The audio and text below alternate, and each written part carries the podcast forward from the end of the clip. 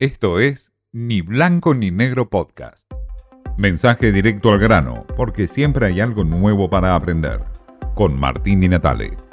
Se acerca el 24 de marzo, fecha de conmemoración del golpe militar de 1976 y la entrada en la noche trágica de la Argentina. Y junto a estos recuerdos se genera un debate, como siempre, en la Argentina. El debate en torno a los derechos humanos. Hay visión y miradas de derechos humanos para todos los gustos. El expresidente Mauricio Macri volvió a generar polémica. Habló del curro de los derechos humanos. Dijo que la agenda de los derechos humanos hoy debería ir por los chicos que no tienen oportunidades, se quedan sin comer, y no seguir dando vueltas por la tragedia de hace 40 años.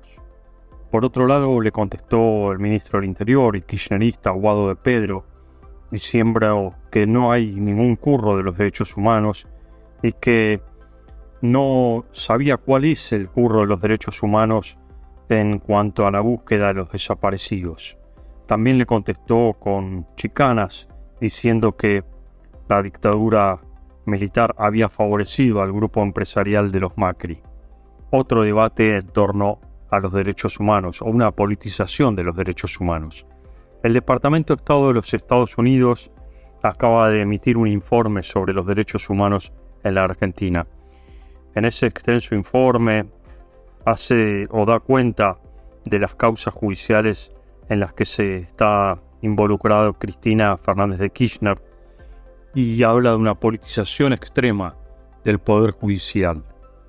Inmediatamente el gobierno salió a cruzar el informe de los Estados Unidos.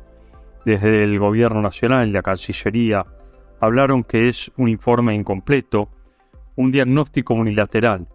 El embajador Jorge Argüello ni siquiera va a hacer un retruque a Washington por esto, pero menciona a sus allegados de que es un informe de ONGs o asociaciones de periodistas que siempre se reitera. No hay nada nuevo, dicen en el gobierno nacional. Por otro lado, Alberto Fernández emitió un duro discurso contra los Estados Unidos, aunque sin nombrarlo, hablando de que habían apoyado todos los golpes militares desde la doctrina de los Estados Unidos en los años 70. Lo hizo acompañado de referentes de la izquierda latinoamericana como Evo Morales, como Ernesto Samper y Rafael Correa. Paradojas de la política latinoamericana. Un expresidente como Correa que persiguió a opositores y a periodistas y encarceló a quienes no estaban de acuerdo con sus políticas durante su gobierno. Todo forma parte de una gran mezcolanza. La misma Cristina Fernández de Kirchner emparenta siempre a los derechos humanos o la lucha por los derechos humanos con el lawfare o la supuesta persecución política a su figura. Todo se mezcla en este cambalache de los derechos humanos, donde todo vale y todas las miradas son posibles en este nuevo aniversario de una triste fecha para la Argentina. Esto fue Ni Blanco ni Negro Podcast.